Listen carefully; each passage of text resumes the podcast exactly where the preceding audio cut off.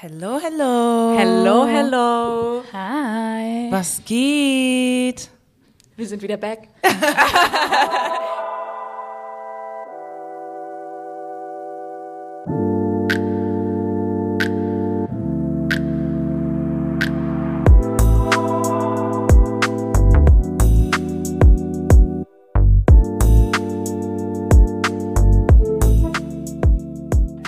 Folge 24, wir sind am Start. Ja, und diesmal zu dritt. Ähm, also, ne, letzte Folge waren wir ja nur äh, Linda und ich Ja, tatsächlich, richtig. ne?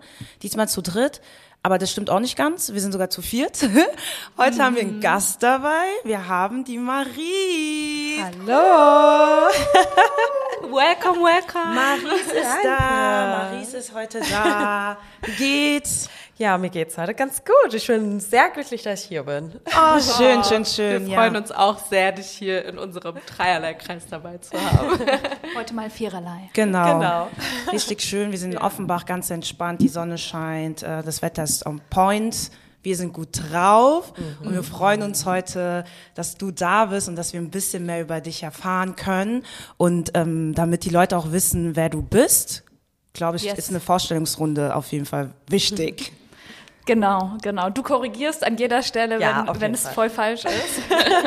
Aber Maries kann man auf jeden Fall googeln. Ich habe es probiert. Stalker Mode war an, von daher äh, I will try. Genau, also du bist Maries Luzolo, 28 Jahre alt und ein Frankfurter Mädel, born and raised in Bonames. Ähm, genau, waren wir immer früher zum Training, von daher da schließt sich der Kreis. Ähm, deine Eltern kommen aus dem Kongo und du bist beruflich Sportlerin. Und Genau. eigentlich schon relativ lange, also seit 13 Jahren, also seit du 15 bist ungefähr, machst du professionelles Weitspringen und bist auch Teil des deutschen Nationalkaders. Yes. Ähm, ich habe auch gegoogelt, Maries hat schon sehr viele Medaillen gewonnen, deswegen zähle ich die nicht alle auf. Aber so Highlight, du warst Olympiateilnehmerin in Tokio 2020 Eskalation. und 2021 Gewinnerin bei der Team EM in Polen. Yes. Und äh, Sport definiert viel, aber nicht alles. Du studierst auch noch Biologie nebenbei und daneben bist du Ehefrau, Schwester. Du hast zwei jüngere Schwestern. Genau, zwei Ja. Jahre. Ähm, genau, Tochter, Freundin. Also es gibt noch ganz viel, was dich definiert. Deswegen freuen wir uns auf das Gespräch heute. Ja. War das richtig? Haben wir Ja. alles gesagt? Eine Sache fehlt noch, ich bin noch Sportsoldatin. Ah, ja, Genau. stimmt. Ja. Okay, dann haben wir ja alles. Ähm, ja, dann machen wir es jetzt ein bisschen noch lockerer. Wir haben nämlich, ähm, wer unsere Folgen kennt, äh, wir haben immer ein Fragenspiel am Anfang und haben uns da auch ein paar Entweder-Oder-Fragen überlegt. Und ich würde einfach mal ähm, losschießen und du antwortest ganz spontan. oh, ich bin Genau. gespannt. Du stehst auf morgens. Direkt aufstehen oder Snooze? Snooze. Auf jeden Fall Snooze. Ey, ohne Witz. Wow, ohne Frage. Echt? Really? Die waren so wirklich, okay, Sportlerin, diszipliniert, Ja. bestimmt, die steht direkt auf. Nee, ich bin wirklich ein richtiger Morgenmuffel. Okay. Und mein Wecker ist auch schon relativ früh. Aber das ist auch extra früh, damit ich halt so oft wie möglich Snooze drücken kann. Deswegen, ich brauche Okay. irgendwie erstmal das Aufstehen und dann auch erstmal im Bett liegen bleiben und noch einkuscheln im Bett. Ja. Dann kommt meistens noch mein Kater rein, wird dann noch kuscheln mit dem Kater und dann kann ich aufstehen. Ja. Das beantwortet nämlich auch unsere nächste Frage gleich. Hunde- oder Katzenmensch? Eigentlich. Oder es gibt noch einen Twist, der jetzt unexpected kommt. Eigentlich bin ich ein absoluter Hundefan. Und Okay. ich liebe Hunde so sehr, wirklich. Aber wir haben vor ein paar Jahren, haben wir die Katze bekommen von der Oma von meinem Mann. Und ja, und dann hatte ich plötzlich einen Kater. Und ich saß da und habe mir gedacht, okay, was mache ich jetzt mit diesem Kater? Weil ich eigentlich mich gar nicht als Katzenmensch gesehen habe. Ja. Aber ja, mittlerweile ist es so eine Hassliebe-Beziehung zwischen Felix, also das ist mein Felix, Kater, genau, geil. Felix und mir. Also ich liebe den wirklich über alles, aber Hunde sind schon toll. Ah, okay. Ja, ich. Interessant. Okay, good to know. Genau, dann, ähm, das ist It's a tricky one, weil wir sind auch Oh jetzt im okay. Sommer. Ähm, wenn du dich entscheiden müsstest, nie wieder Sex oder nie wieder Sommer? Damn. It's a hard Okay. nie wieder Sex oder nie wieder Sommer. Oh, ich kann, also wenn ich so dran denke an den Winter, ey, da werde ich, werd ich direkt wieder depressiv. Muss ich ehrlich sagen, ey. Aber Sex ist natürlich auch ganz nice. Ja, ab und zu ist auch nice, ja. Kann man schon machen, ja. Okay, ähm, Das ist eine richtig harte Frage. Ist eine harte. naja, man kann sich auch selbst befriedigen. Das, das, wurde, das wurde nicht ausgeschlossen von Anfang an. Das wurde nicht ausgeschlossen. Ich finde es so cool, weil wir stellen diese Frage ja jedem und jeder versucht zu cheaten. Jeder versucht zu cheaten. So im Winterfliegestand woanders hin, irgendwie so. Und dann ist ja irgendwo Sommer. Oh Mann, das ist wirklich schwer. Okay, ich brauche noch mal kurz. Ich muss wirklich abwägen. Fünf, vier, Okay. drei, zwei, eins. Sommer. Okay. Nie wieder Sommer. Okay. Nee, nee, nee, ich entscheide mich für Für den Sommer, Für also den nie Sommer. wieder Sex. Ah, nie Für wieder den Sex. Sommer. Weil, Okay. Also, es ist Ja. schon hart, aber ich glaube, ich kann mich auch anders befriedigen. Also nicht sexuell befriedigen, irgendwie anders befriedigen, sodass ich sehr glücklich bin. Und da hilft die Sonne auch schon sehr, Ja. weil ich, ich kann nicht mit Wind, nur Winter Ja. leben. Oh mein Ja, Gott, das geht nicht. 100%. Mit so viel Dunkelheit und Kälte. Oh mein Gott, das geht nicht. Ja. Ja. Ja, true, geil. Tricky one. Du hast es so gut tricky. Und äh, dann interessiert uns natürlich, welcher Song darf nicht auf deiner Trainings-Playlist fehlen? Was bringt dich in eine gute Mut, wo du sagst, okay, hier ist der Vibe da, jetzt kann's losgehen? muss schon sagen, Amapiano ist Ey. schon momentan das, was ich schon echt höre. Also ganz oft, auch auf Wettkämpfen, im Training. Ich höre das so, so gern, weil es mich auch einfach motiviert. Es ist einfach gute Laune, Ja. es ist gute Vibes. Also das ist das, Ja. was ich auf jeden Fall Hast momentan höre. hast du da einen Lieblingssong oder einfach komplett so? Eigentlich so, kom also fast alle Lieder gefühlt. Aber es gibt ja dann auch immer so so Trends, so gerade auf TikTok oder Instagram. Und dann sind natürlich die Lieder meistens im Ohr. Und dann gibt's ja immer gewisse Tänze und dann versuchst du irgendwie nachzutanzen. Und das macht, also Oh, es irgendwie, yes. das wechselt irgendwie immer, aber es gefühlt so, jedes Lied ist ein Banger. Also Ja, wirklich, ja, jedes Lied. Ja, ja, Ja, cool. cool. Ja, schön. Yes. Ja, so, das war jetzt ein kurzes Kennenlernen. Ja. Unsere ZuhörerInnen haben dich jetzt mal ein bisschen näher kennengelernt. Aber wir gehen ja noch mal eins tiefer und haben Fragen vorbereitet, so wie immer. Ihr kennt's, dreierlei Fans. ähm, wir haben ja unsere Schüssel mit ein paar Fragen und ja, und du darfst dir dann eine ziehen und du beantwortest dann äh, alle Fragen und wir hören zu und sind begeistert, dass du einfach da bist. Deswegen starte schon mal mit der ersten Frage. So. Wie kamst du zum Sport? Ja, also, ich habe, ich war früher in einem Hort. Also Hort ist eine Kindertagesstätte für manche Menschen, die es nicht wissen. ähm, ja, aber es ist oft schon vorgefallen, deswegen. Auf jeden Fall, ich war in der Kindertagesstätte und da haben wir oft Geburtstage gefeiert. Und ähm, dann haben wir meistens so Spiele gespielt, wo man rennen musste, irgendeinen Ball werfen musste, springen musste.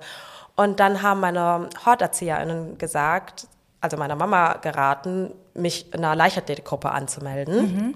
Und dann hat meine Mama mich angemeldet und dann kam ich so, ja, mit neun oder zehn Jahren so und dann in die Leichtathletikgruppe. Und am Anfang war es noch so, muss ich ehrlich sagen, war ich nicht so ganz, hatte ich nicht so viel Lust, Ja. dorthin zu gehen. Und also ich hatte schon Spaß am Sport, Ja. aber es war am Anfang noch so, keine Ahnung, manchmal bin ich hin, dann bin ich mal vielleicht so einen Monat nicht hingegangen, dann bin ich wieder hin und genau. Und Wa- wa- Warum? Also Ehrlich gesagt, das, ich weiß es nicht. Ich glaube, ich wollte auch einfach gerne mit meinen Freunden Ja, mhm. einfach Okay. draußen auf dem Spiel, Spielplatz spielen. Und dort war es halt dann, keine Ahnung, wurde es halt ernst und Ja. dann musst du halt trainieren. Und Ja. ich kannte dann auch noch nicht so viele und man, mein, die meisten Kinder waren auch nicht regelmäßig da, Mhm. so, so dass ich dann irgendwie immer wusste, okay, die ist sowieso da und dann gehe ich da auch gerne hin. Mhm. Also deswegen war das immer so, ja, nicht so ganz regelmäßig. Aber dann nach den Jahren und dann habe ich ja auch mit den Wettkämpfen angefangen, bin ich dann ähm, ja öfter ins Training gegangen. Und ja, und dann mit 15, ich habe bis ich 15 war noch Mehrkampf gemacht. Das sind ähm, ja, das sind dann mehrere Disziplinen, die man gleichzeitig macht. Und ich habe ähm, Siebenkampf gemacht, bedeutet sieben Disziplinen. Und ähm, genau, und da habe ich bei den deutschen Meisterschaften, ich, äh, beziehungsweise ich habe mich qualifiziert für die deutschen Meisterschaften, für die deutschen Mehrkampfmeisterschaften. Aber ich habe mich gleichzeitig auch qualifiziert für, für die deutschen Einzelmeisterschaften im Weitsprung. Genau. Natürlich. Und ähm, dann sind wir halt zu den deutschen Meisterschaften gefahren, also zum Weitsprung.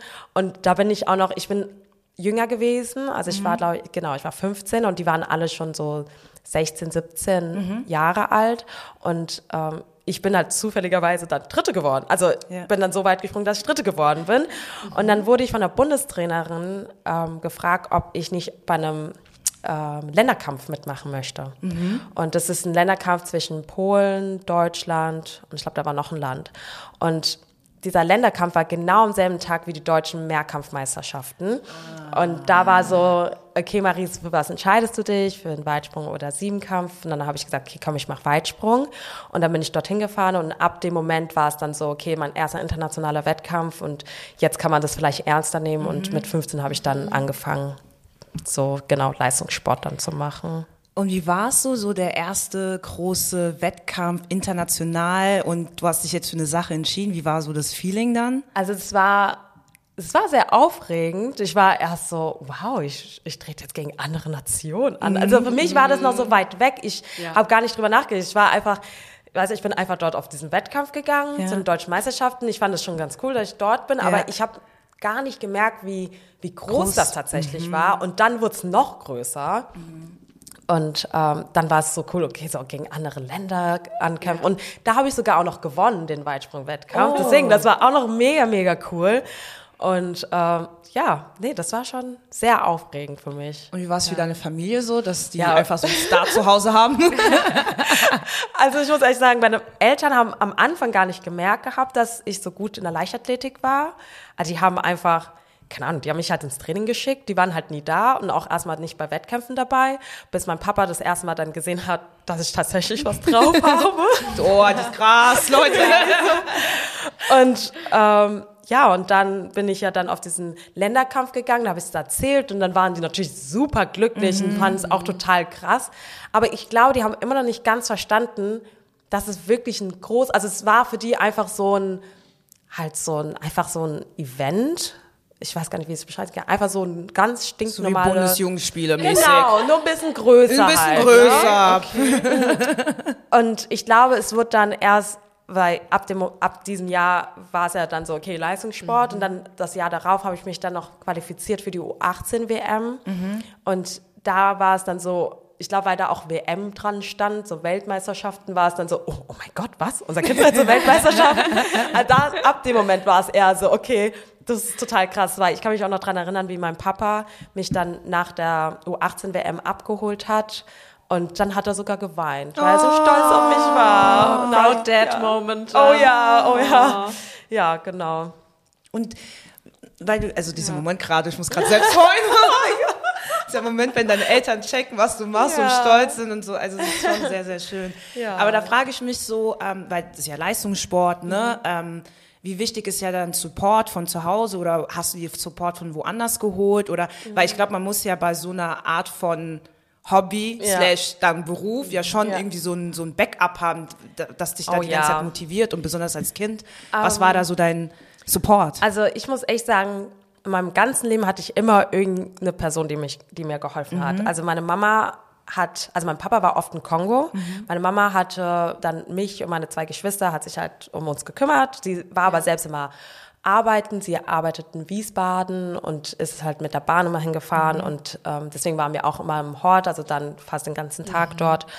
Und deswegen war es halt so gut, dass ich, als ich dann in den Verein kam, dass ich meine allererste Trainerin, die hat sich halt super gut um mich gekümmert. Sie hat sich darum gekümmert, dass ich ähm, Wettkampfklamotten bekomme, dass ich Schuhe bekomme, irgendwie von den älteren Kindern oder dass ich dann über irgendwelche Sponsoren irgendwie ein bisschen Geld bekomme, damit ich dann irgendwie andere Dinge noch finanzieren kann oder dann mit ins Trainingslager fahren kann, weil wir hatten halt zu Hause jetzt nicht viel Geld Ja. und ich war ja nicht das einzige Kind. Ich hatte ja noch zwei jüngere Geschwister. Ja.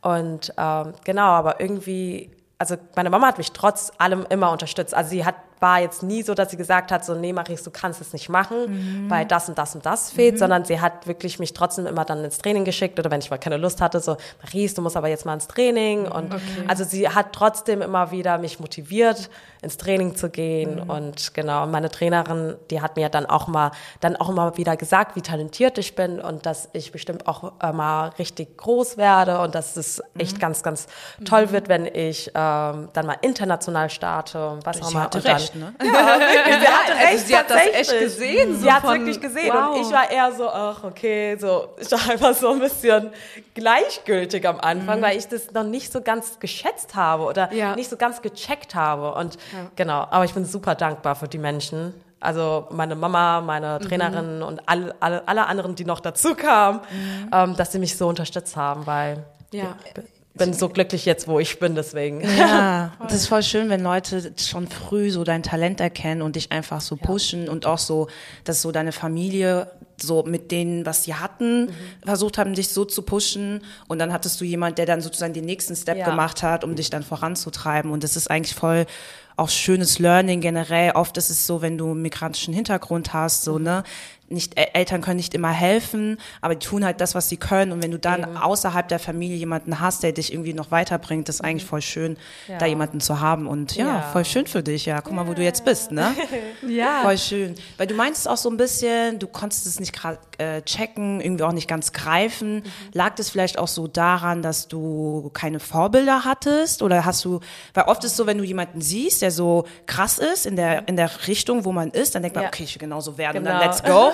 Oder ja, das ist so mein erster Gedanke. Lag das daran vielleicht, dass du keine Vorbilder hattest? Oder hattest du doch schon welche? Ich hatte, und hattest einfach trotzdem keinen Bock.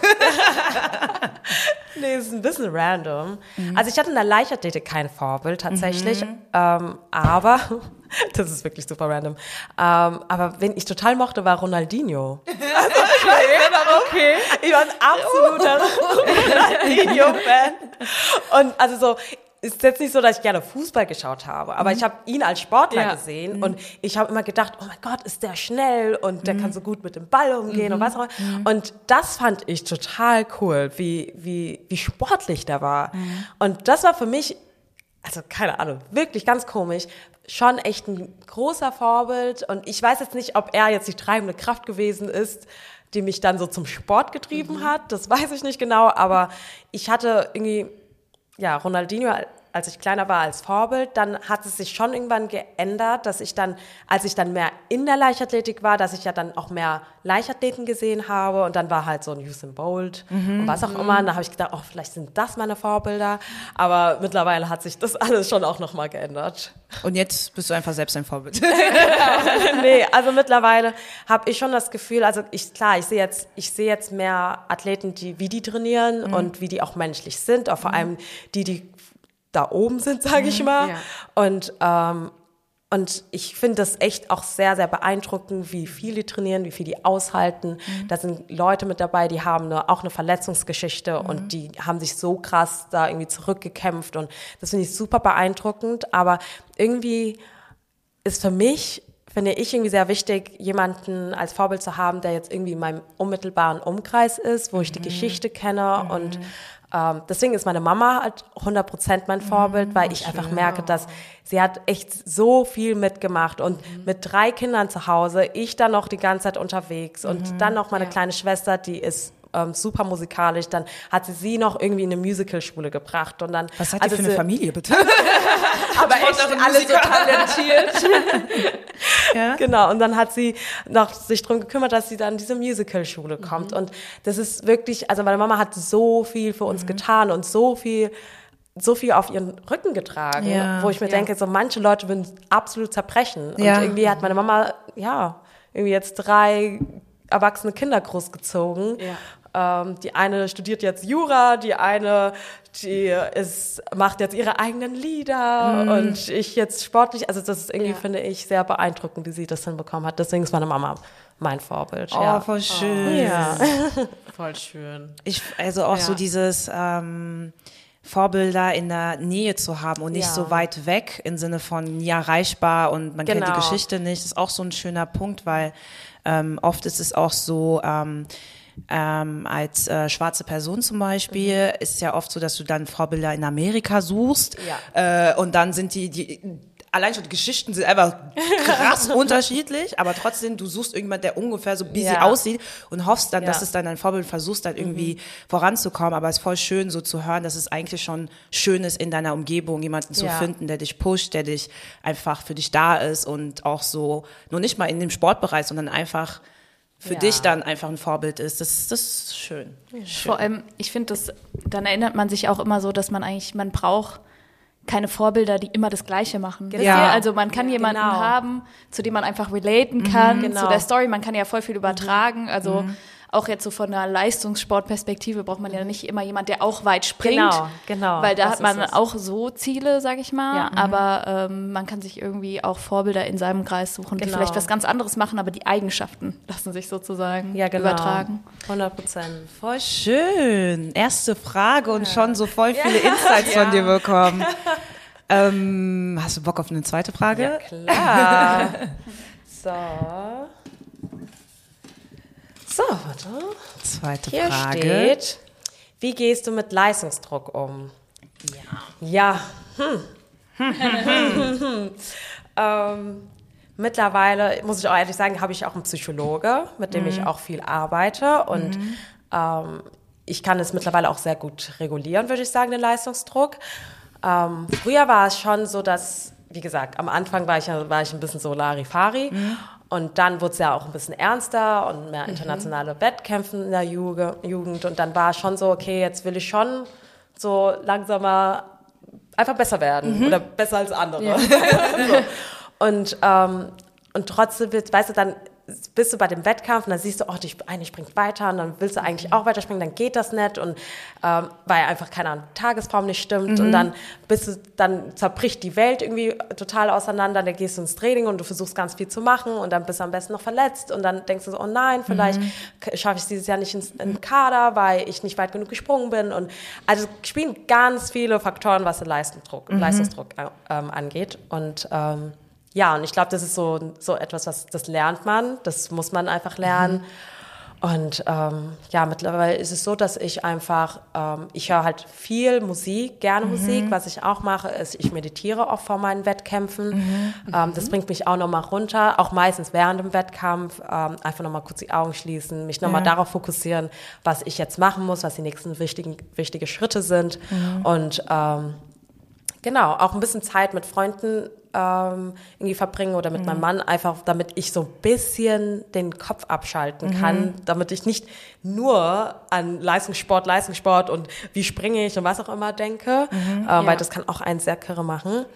Ähm, genau, und dann, das hilft schon ganz gut, muss ich sagen. Ja, es ist halt das ganze Thema Mental Health so, ne, dass da, ähm, dass die Balance einfach da ist und Ja. es ist auch voll ähm, schön zu hören, dass du auch jemand an deiner Seite hast, professionelles, weil das ist ja auch so ein Thema, was man ja auch jetzt überall hört, ne. Durch Corona sind auch sehr, sehr viele Ja, mental, sage ich mal, nicht mehr so auf der Höhe wie vorher oder hat sich halt vieles einfach verändert und äh, man merkt einfach, dass Menschen nicht nur zum Arzt gehen, äh, gehen, weil die irgendwie, keine Ahnung, äh, weiß ich nicht, Husten haben, Ja. sondern man muss auch jemanden haben, der einfach auch schaut, dass man mental gesund Ja. ist.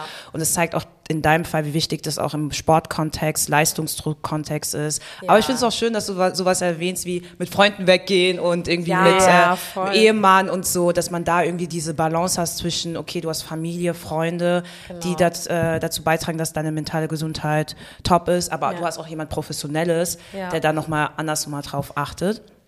Meditieren fand ich auch spannend. Also Ja. so kurz Ja, davor bist doch, du dann so. voll. Ja, einfach mal wirklich mal die Augen schließen, einfach wirklich mal auf, einfach mal so in sich reinhören. Das tut schon echt ganz gut. Und ich muss auch sagen, ich bin zum Beispiel vor jedem Wettkampf, egal wie klein, groß der Wettkampf ist, bin ich absolut aufgeregt. also wirklich, das okay. Herz ist immer richtig am Pumpen. Und dann brauche ich das halt. Dann brauche ich halt einfach mal, okay, ich muss irgendwie runterkommen und ich muss mich dann, wie, wie gesagt, meine Gedanken sind dann immer ganz schnell so, oh Gott, scheiße, was muss ich nochmal machen? Muss ich das, muss ich darauf achten, das, das, das? Und dann ist es schon ganz gut, wenn ich einfach nochmal mich so einfach selbst finde und dann, dann Ja. ist auch So okay. ein Moment der Achtsamkeit Genau. sozusagen davor, Genau. vorbereitend. Super spannend. Was ich auch interessant finde, gibt ihr euch auch untereinander Tipps? Also, ähm, weil, wie Mhm. Anna auch schon angerissen hat, das Thema Mental Health ist, also man spricht einfach generell auch mehr drüber. Ja. Wie ist es unter euch SportlerInnen? Tauscht ihr euch da auch dazu aus? Gibt ihr Mhm. euch Support?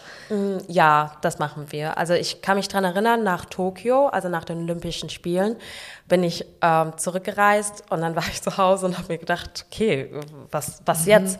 Ich habe tatsächlich danach nochmal versucht, Wettkämpfe zu machen, aber ich war irgendwie mental so durch. Ich, ich war einfach so, okay, ich hatte Ja. auch keine Motivation gehabt und da habe ich mir gedacht, nee, komm, ich, nach zwei Wettkämpfen habe ich gedacht, komm, ich lass es. Und, ähm, und dann war ich zu Hause und dann konnte ich mich einfach nicht mal fürs Training motivieren. Es war ganz, ganz schlimm. Ich war wirklich in einem ganz tiefen Loch und ich, mir ging es einfach nicht gut und ich wusste nicht, woher das kam. Und irgendwann habe ich ähm, gesehen, dass eine Athletin dann mal was gepostet hatte über ähm, das Gefühl nach den Olympischen Spielen. Und dann habe ich mir das so durchgelesen und habe gedacht, das ist genau das, was ich fühle, diese, diese Leere irgendwie. Und dann haben es immer und immer mehr Sportler, äh, Sportler und Sportlerinnen gepostet. Und dann habe ich gemerkt, okay, ich bin nicht ganz allein mit meinem Gefühl. Und das ist ganz oft so, dass nach großen Meisterschaften, wie Olympische Spiele oder auch Weltmeisterschaften, dass Athleten halt in so einem Loch fallen. Also es ist gar nicht ja. so untypisch, aber ich wusste das nicht. Ich kannte das nicht, weil es wurde auch nie drüber gesprochen. Und ich fand es so schön, dass dann so viele Athletinnen dann so rauskamen und dann darüber erzählt haben, wie sie sich gefühlt haben und dass man nicht alleine ist im Endeffekt. Voll, also voll schön und auch äh, greift ja diesen Gedanken von Community auch nochmal Ja. auf, dass man einfach äh, andere ja. Leute hat, die auch mit einem mitfühlen können Oh und ja. so schafft man es auch wieder raus. Oh ja. Wenn wir nochmal kurz ähm, zurückgehen, du hattest ja auch das Thema Kader und so erwähnt, dass das auch irgendwie so Leistungsdruck Genau. äh, macht. Ich glaube, so von außen betrachtet weiß man gar nicht, was das genau Ja, ist und warum, warum ist das so Ja. Druck? Also warum? Also es ist so, dass wir, ähm, man ist immer für ein Jahr im Kader. Also in der Leichtathletik ist es so, wir sind für ein Jahr in einem Kader und wir müssen bestimmte Normen springen, um im Kader zu bleiben. Und zum Beispiel dieses Jahr muss ich beispielsweise 6,75 Meter springen. Und wenn ich halt diese Norm nicht springe und ich immer nur unter dieser Norm springe, dann kann es halt sein, dass ich aus dem Kader geworfen werde. Bedeutet auch, weil es hängt auch sehr viel dran, bedeutet auch, ich wäre dann nicht mal bei der Bundeswehr, viele Sponsoren würden einfach wegfallen und Gelder würden wegfallen und genau, deswegen ist es schon, deswegen ist der Leistungsdruck dann natürlich nochmal höher, weil du möchtest natürlich erreichen, dass du diese Kadernorm hast, damit du halt einfach, ja, das, also finanziell dann noch Einfach weiterhin unterstützt wirst, dass ja ich dein noch eine Lebens- Miete noch zahlen kann. Ja, Und deswegen ist natürlich da auch immer der Druck sehr hoch für jeden Sportler, weil, wie gesagt, da hängt sau viel dran. Und wenn du es halt dann mal nicht schaffst, dann stehst du halt da. ja. 6,75 Meter. Ich habe gesehen, das hast du schon geschafft. Ja, genau, das habe ich schon geschafft. Also Leute, ich Wie viel bist du gesprungen? 6,79? 6,79? Ich finde das so faszinierend, weil wir auch so überlegt haben, wie viel ist man in der Schule so gesprungen? Zwei, drei Meter. also es äh, Ist weit. ist, ist eine Leistung. Ja. Auf jeden Fall. Also, also herzlichen Glückwunsch. Das heißt, Ja. auf jeden Fall nächsten Jahr wieder dabei. Ähm, als du so meintest, okay, finanziell und so, das ist natürlich, also, ne, da machst du so, so eine körperliche, hohe, auch mentale, krasse, Le- äh, also, Riesendruck, mental, körperlich.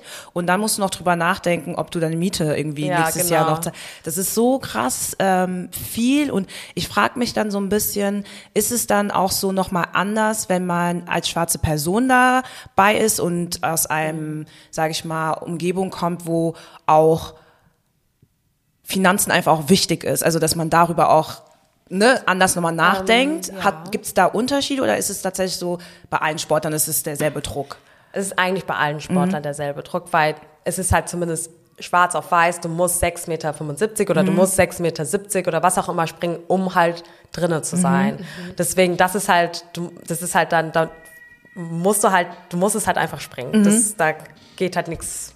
Du kannst dann, klar, man kann halt vielleicht sagen, okay, ich war dieses Jahr verletzt. Wenn du verletzt bist, dann kannst du ja auch nichts für, dann kommst du meistens noch mal weiter für ein Jahr und dann wird geschaut. Aber da macht man zum Glück, finde ich, auch ganz, ganz gut, weil ich meine, es gibt ja auch andere Sportarten, wo man halt nur auf das, ja, auf irgendwelche Bewertungen dann zum Beispiel, ähm, wo man sich auf Bewertungen verlassen muss, wie halt im Touren und was auch immer. Deswegen finde ich es ganz gut, dass ich halt anhand von einem Maßband dann sozusagen schauen kann, okay, ich bin jetzt so weit gesprungen, bedeutet, ich habe halt safe die Norm Ja. und gut ist. Ja. Eher Fakten genau. als so persönliche Meinung Genau, und so genau. true. Also auch anderer Druck dann Ja, auch. genau, ich glaube deswegen, ich glaube, das Ja. wäre nochmal ein anderer Druck, wenn ich halt sowas wie Touren oder Synchronschwimmen oder so machen würde. Keine Ahnung. Ja, wo dann irgendwie das Äußerliche im Fokus Genau. kommt und so weiter. Ja, okay. Krass. Also auf, ich bin voll geflecht. So. Ich denke so, boah, wie machst du das? Aber ja. Ich finde eh generell, also deswegen finde ich es voll cool, dass du da bist, weil Leistungssport an sich ist ja für uns, finde ich, voll gar nicht greifbar, weil Null. so Hobbysport-Motivation ist schon, puh, I did something today und dann halt, wie du sagst, hängt irgendwie alles dran. Ja. Und ich finde es immer so, wie, wir haben so einen 9-to-5-Alltag. Wie sieht überhaupt denn, also das ist jetzt nochmal voll die Basic-Frage, aber Ja. wie sieht so dein Alltag aus? Also musst du jeden Tag trainieren oder? Äh, ja, also ich, ich trainiere sechsmal die Woche. Und also ich trainiere sechsmal die Woche, das ist zwei bis drei Stunden. Und dann habe ich aber meist nochmal Physiotherapie. Ähm, früher hatte ich dann zum Beispiel nochmal zweimal die Woche irgendwie so, so eine, wie so eine Art Reha-Programm, wo ich einfach nochmal so ähm, Athletiktraining gemacht habe. Im Trainingslager beispielsweise trainieren wir immer zweimal am Tag, weil wir dann ich meine, ich hätte hier auch noch die Zeit, obwohl, nee, hätte ich nicht, aber im Trainingslager ist es dann so, dass ich dann vormittags halt zwei Stunden trainiere und dann nochmal nachmittags zwei Stunden trainiere und dass man mit dann auch irgendwie sechsmal die Woche dann, ähm, genau, und dann habe ich halt noch, ja, Uni, dann, beziehungsweise ich schreibe jetzt die Bachelorarbeit oder dann habe ich irgendwelche Interviews oder dann habe ich Sponsoren irgendwie treffen oder Podcastaufnahmen. Podcastaufnahmen. Schwierig, schwierig, schwierig. Ne? Voller Zeitkalender. Machst du äh, neben den Sport, also du hast jetzt gerade so ne äh, Sponsoren und dies und das. Ähm, ich habe auf Insta auch gesehen, dass du so mit ein paar Marken auch arbeitest, ähm, dass du hier und da auch mal ähm, bei der Sesamstraße warst. Ja. Oh mein Gott. So erzähl mal, ja wie Ja, und erzähl äh, mal. erzähl mal, was sind die Highlights? Was, was fandest du am besten? Sesamstraße, oder? Sesamstraße. Eigentlich ja, muss schon sagen. Sesamstraße war schon richtig, richtig cool. Also ich habe, ich bin in einem äh, Management, also ich habe, ich bin in einer Agentur und da habe ich, ähm, genau, die kümmern sich dann darum, wenn halt zum Beispiel Anfragen von außerhalb kommen, dass die sich dann mit denen auseinandersetzen und dann reden sie über das Finanzielle, über wann ich Zeit habe, bla bla bla. So und dann hat meine Managerin mir geschrieben, so hier, ich habe eine Anfrage vom NDR und dann mache ich die Nachricht an, äh, auf und dann steht da so Sesamstraße und ich habe nur Sesamstraße gesehen, war so direkt, ja, auf jeden Fall. ich fand das so cool. Und, ähm, und dann haben sie, genau, und dann habe ich direkt gesagt, ja, mache ich super, super gern. Wir haben direkt ausgemacht, wann ich hingehen kann und äh, habe da auch gedacht gehabt, so, ey, lass, dafür lasse ich auch Training ausfallen. und ähm, ja, und So dann, scheiße auf Nationalkader. Ich war bei der See. Sesamstraße. Sesamstraße. ist wirklich so. Genau, und dann habe ich, war ich da für einen Tag und dann haben wir meine Folge aufgenommen. Und das ist schon echt mega cool, wenn du halt sowas Cooles angeboten bekommst. Also wann, wie, wann kommt sowas? Ja, also so, das ja. ist total krass. Und dann auch noch so eine Show, die man als Kind immer geschaut hat. Und genau, und ich hatte auch noch ein paar andere, also es war noch hier bei, wie heißt es nochmal? The Catch. Das war auch so eine Sendung vom oh Gott, ich müsste jetzt lügen, Sat 1, glaube ich. Das ist wirklich einfach so eine Fangshow sozusagen. Und ähm, da sind vier Teams, die gegeneinander antreten. Und da sind halt meistens so Promis und dann ist sind noch mehrere Athleten dabei. Müssen die so Challenges? Genau, da Müsstet müssen ihr so Challenges, Challenges machen. machen? Genau, und Okay, wir, ja. entweder wir wurden gejagt oder wir mussten jagen. Und genau, das war zum Beispiel auch ganz funny. So. Ja. Und ja, aber trotzdem die Sesamstraße, das war schon, das war ein. Erlebnis. Ja, und was ich auch aber sagen muss, ich hatte, ähm, es wurde so eine ähm, Dokumentation gemacht von mir. Ähm, genau, das ist auch noch, glaube ich, noch eine ARD-Mediathek und das, da wurde ich begleitet. Ähm, also begleitet zur Olympia. Ah, ja. Und genau, und das fand ich auch richtig, also am Anfang fand ich es so ein bisschen nerv, also nee, ich fand es erst cool, dann ein bisschen nervig, weil die Kameras waren wirklich überall mit dabei. Musste ich mich auch ein bisschen dran gewöhnen. Aber dann, als ich, den, als ich das gesehen habe, war ich so, oh mein Gott, wie toll ist das denn? Also, das sind so ein paar Dinge, die erlebt man und das ist schon, auch allein schon die Tatsache, dass ich sage, ich bin eine ARD-Mediathek. Ja, so, Ja, das voll. ist so crazy. Richtig nice. Wie gesagt, also auf Google und YouTube gibt's auch viel. ja. Nee, da habe ich aber auch so eine, irgend- ähm, ich glaube, das war auch von der ARD, war das dieses Generation F? Genau, Generation Ja, ja. F, genau. Das habe ich am Wochenende geguckt. Sehr interessant, kann man empfehlen. Das teilen wir auch alles nochmal auf unseren Ja. äh, Instagram-Kanal, damit alle so sehen, was bei dir so abgeht. Ja, das klingt ähm, auf jeden Fall sehr schön, neben dem Leistungsdruck, dass man trotzdem auch Ja. so Erlebnisse hat und Ja. äh, man, man, also wir haben jetzt hier kein Video, ja, es ist jetzt kein Videopodcast, aber man sieht, wie du strahlst, wenn du so davon erzählst Ja. und so weiter. Und es ist voll schön zu sehen, dass das dir immer noch Spaß macht tatsächlich. Mm, Ich würde sagen, wir machen die nächste Frage, wenn du Lust ja, hast. gern. So. Oh. Wie lässt sich Sport und Privatleben vereinbaren? Ja. Mm, Das Spice. Also, Now we're talking. Yes. also, ich würde sagen mal, am Anfang, also wenn man so ein bisschen jünger ist, dann ist halt so Leistungssport und Privatleben so ein bisschen schwierig, weil du bist halt oft irgendwie auf Wettkämpfen unterwegs oder hast dann immer wieder Training und hast dann nicht so viel Zeit halt für deine Freunde, die halt nicht Sportler oder Sportlerinnen sind. Ähm, die haben es dann auch nicht so ganz, manchmal nicht so ganz nachvollziehen können, was ein bisschen traurig war. Aber ja, es war halt dann so, okay, ich muss halt trainieren, ich muss Ja. halt das und dies machen und habe halt einfach wenig Zeit. Und mittlerweile ist es schon deutlich besser. Also mittlerweile weiß ich auch, okay, ich kann mir meine Auszeit gönnen, ich kann auch mal irgendwie feiern gehen, ich kann auch mal was trinken gehen. Also Yes. vor allem, ich brauche das auch, weil ich kann nicht einfach nur zu Hause sitzen und denken so Sport, Sport, Sport und ich darf nur, ich darf das nicht und ich darf dies nicht und das ist auch nicht fördernd. Deswegen, ähm, ich würde sagen, es ist jetzt besser und ich kann damit besser umgehen. Trotzdem habe ich jetzt nicht so viel Zeit oder Freizeit wie m- manche andere.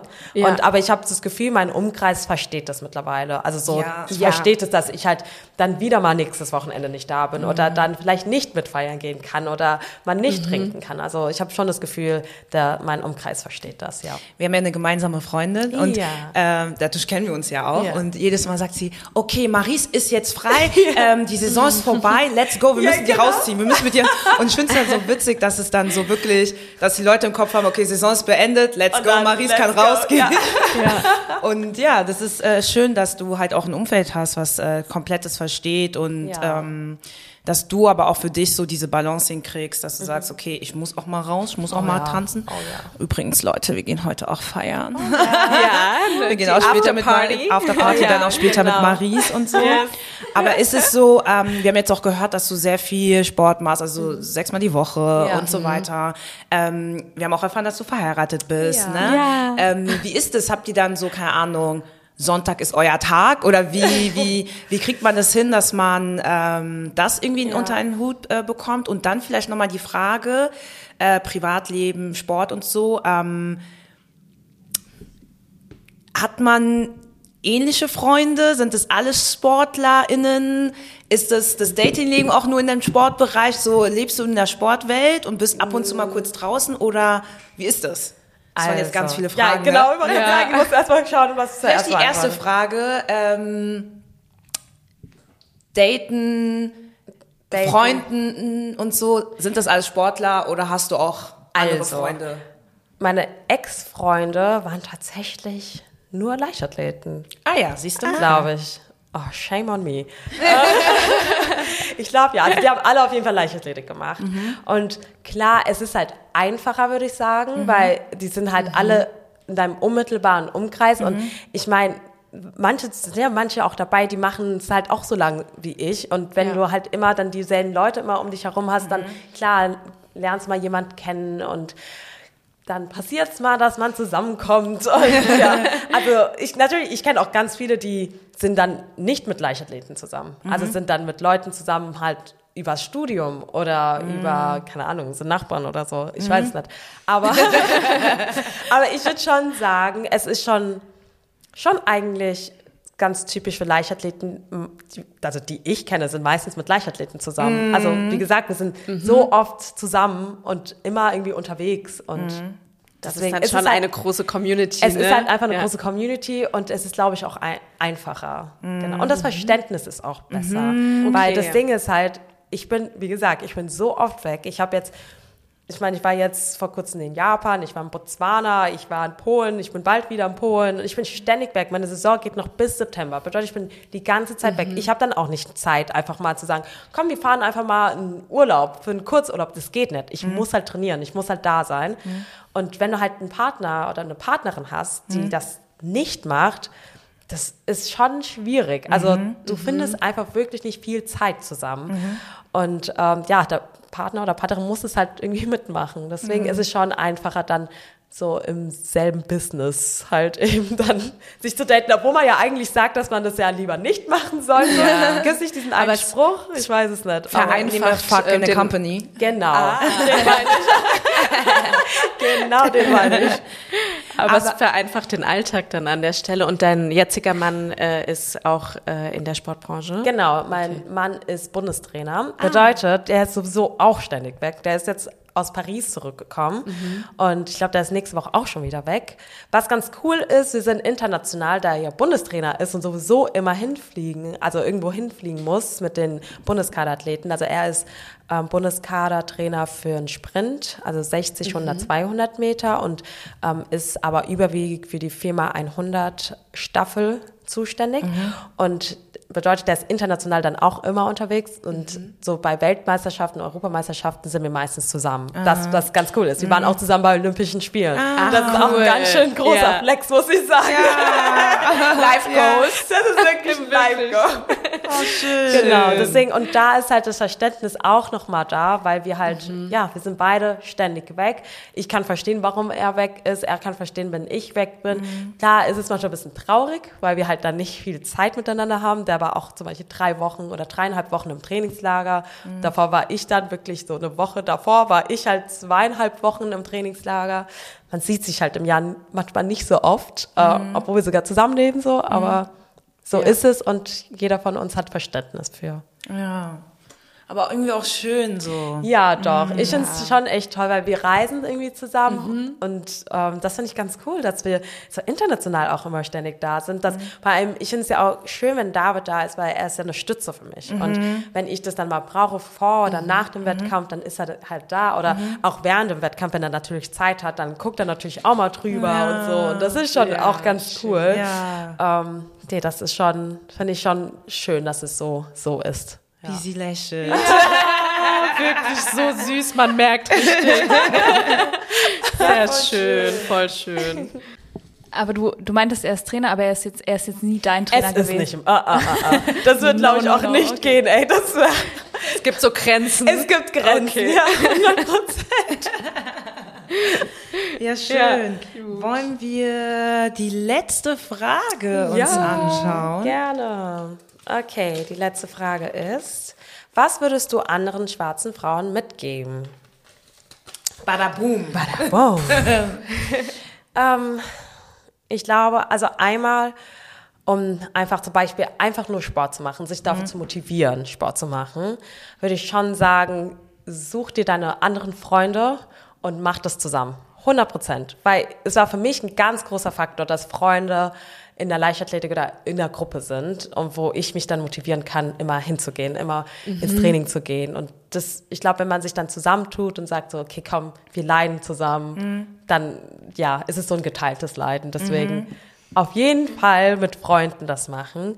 Und vor allem schwarze Frauen, also ich hatte natürlich ja auch viel Rassismus erlebt im Sport, weil das man muss auch einfach sagen, es, man denkt halt oft, dass ähm, Sport halt eben frei von Rassismus ist, was halt absoluter Blödsinn ist. Im Sport gibt es Rassismus, das sieht man ja auch momentan auch beim Fußball. Ja. Ganz toll, auch wenn der Fußball oder zum Beispiel jetzt die Eintracht Frankfurt hier ganz laut immer, wir gegen Rassismus, die machen ja schon auch viel, aber trotzdem ist der Sport nicht frei von Rassismus.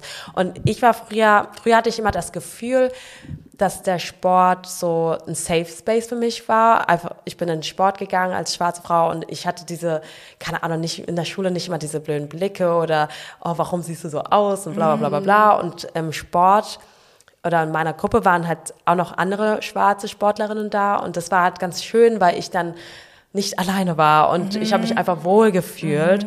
Ähm, und deswegen sage ich halt oft so, okay, sucht euch eure Gruppe oder sucht euch eure Freunde, wo ihr euch safe fühlt und macht es zusammen, weil ich habe so viel, so viele Unsicherheiten auch irgendwie, Ja. ähm, ja, irgendwie ha hat sich einfach in mir gebildet ähm, während dem Sport, weil ich halt auch oft dann, am Ende war ich dann irgendwie die einzig schwarze Person im Sport. Und ähm, dann klar fühlt man sich sehr einsam und allein. Und wenn es dann um das Thema Rassismus geht, hat keiner irgendwie Verständnis für. Und ähm, ja, das ist schon super, super anstrengend, wenn du dann Leuten halt was erklären musst, ähm, dass es überhaupt existiert. so Rassismus gegenüber Schwarze, das ist sehr frustrierend. Und dann halt auch noch als Frau und ja, es ist halt schon sehr anstrengend. Deswegen bin ich ja mittlerweile auch bei Athleten Deutschland. Das ist so ein Verein und dort haben wir eine Antirassismusgruppe. Und da setze ich mich halt sehr dafür ein, dass sich, dass sich halt äh, People of Color halt eben in Sportvereine sich wohler fühlen. Oh. Und dass der Verband auch deutlich mehr machen muss und sich mehr positionieren muss, was Rassismus angeht. Und deswegen habe ich das Gefühl, jetzt wo ich auch, ich kenne halt sehr viele, also in dieser Gruppe sind sehr viele schwarze Personen, ob jetzt aus der Leichtathletik oder andere Sportarten, aber es ist so schön, dass ich da noch andere Leute habe, weil wir können es tatsächlich austauschen. Ich kann endlich mal über die Dinge sprechen, die mich dann stören oder wer, wenn irgendeine Person irgendwie wieder, wieder was gesagt hat, dann weiß ich, wohin ich gehen kann. Deswegen immer ist es wirklich gut, wenn man halt seine, seine Freunde sucht, die halt eben, ja, Safe Space Freunde, würde ich sagen. Und dann äh, das halt dann gemeinsam machen und dann fühlt man sich nicht einsam, würde ich sagen. Ja. Ja. Ja. Schön. Also Support, ich habe so mitgenommen die ganze Folge schon. Supporter finden, Ja. Leute, die dich, die dich auch weiterbringen und Ja. die du auch weiter, also ja, wie sagt man, Community, deine Community finden. Ja, weil zum Beispiel in meiner alten Gruppe habe ich auch immer noch Kontakt, also mit denen ich halt auch angefangen habe mit dem Sport. Ähm, die waren auch letztes Jahr bei meiner Hochzeit, meine alte Trainerin war da. Und Oh, also es sind wirklich. Deswegen, das ist schon ganz schön. Das sind halt so äh, Menschen, die ich niemals vergessen werde und die mir das Gefühl gegeben haben, okay, ich bin, also ich fühle mich hier zu Hause und das, was ich mache, ist richtig und gut und ja, deswegen. Ja. Also man, also man merkt ganz stark, besonders wenn man ähm, Leistungsdruck oder Leistungssport, also erstmal Leistungssport macht, dass man ähm, ein Supportsystem braucht Ja. sozusagen, das was Laura Ja. auch so ein bisschen mitgesagt hat, ne, von in der Familie. Ja. Wenn es dann bis dahin geht, dann außerhalb der Familie Ja. und dann nochmal Freunde braucht, die verstehen, was man macht und Genau. dich pushen. Und wenn du ein Thema hast, wie ich bin eine schwarze Frau, auch da wieder schaust, okay, wen findet man, wen, wie kann man Mhm. Ja, sich aufteilen, genau. wie kann man überhaupt über Dinge sprechen. Und es zeigt ganz gut, jetzt fern von jetzt Leistungssport, dass es auch allgemein immer wichtig ist für die Themen, die man ähm, ja, die einfach wichtig für einen sind, dass Ja, man sich da immer 100%. Leute sucht, die dich supporten, die dich irgendwie verstehen und dich irgendwie dann auch vorantreiben, wenn du so ein Ziel hast. Und das ist irgendwie voll Mhm. schön, das dann so aus deiner Sportperspektive auch mal zu hören. Ähm, ja, das war jetzt so ein Zusammenhang. So ein schöner Abschluss. Fand ich voll schön so. Also super schön, dass du da warst. Ja, Ähm, danke schön ja. nochmal. es war ein super angenehmes äh, Interview, Gespräch äh, mit uns allen und ähm, ja, also sehr viele Punkte auf jeden Fall auch mitgenommen. Und ja, Leute, Ihr wisst. ihr wisst Bescheid. Spotify, fünf Sterne, nicht ein Stern, nicht zwei, nicht drei, fünf Sterne. Folgt uns auf Instagram wie immer und ja, Folgt Maries auf Instagram. oh mein Gott, Genau. natürlich. Marie auf Instagram, wir schreiben auch alles nochmal rein und teilen das nochmal alles. Natürlich. Auch die Insights und die Links und so. Alles. Yes. Dann, Dankeschön. Dankeschön. Ich danke euch. Bye. Tschüss.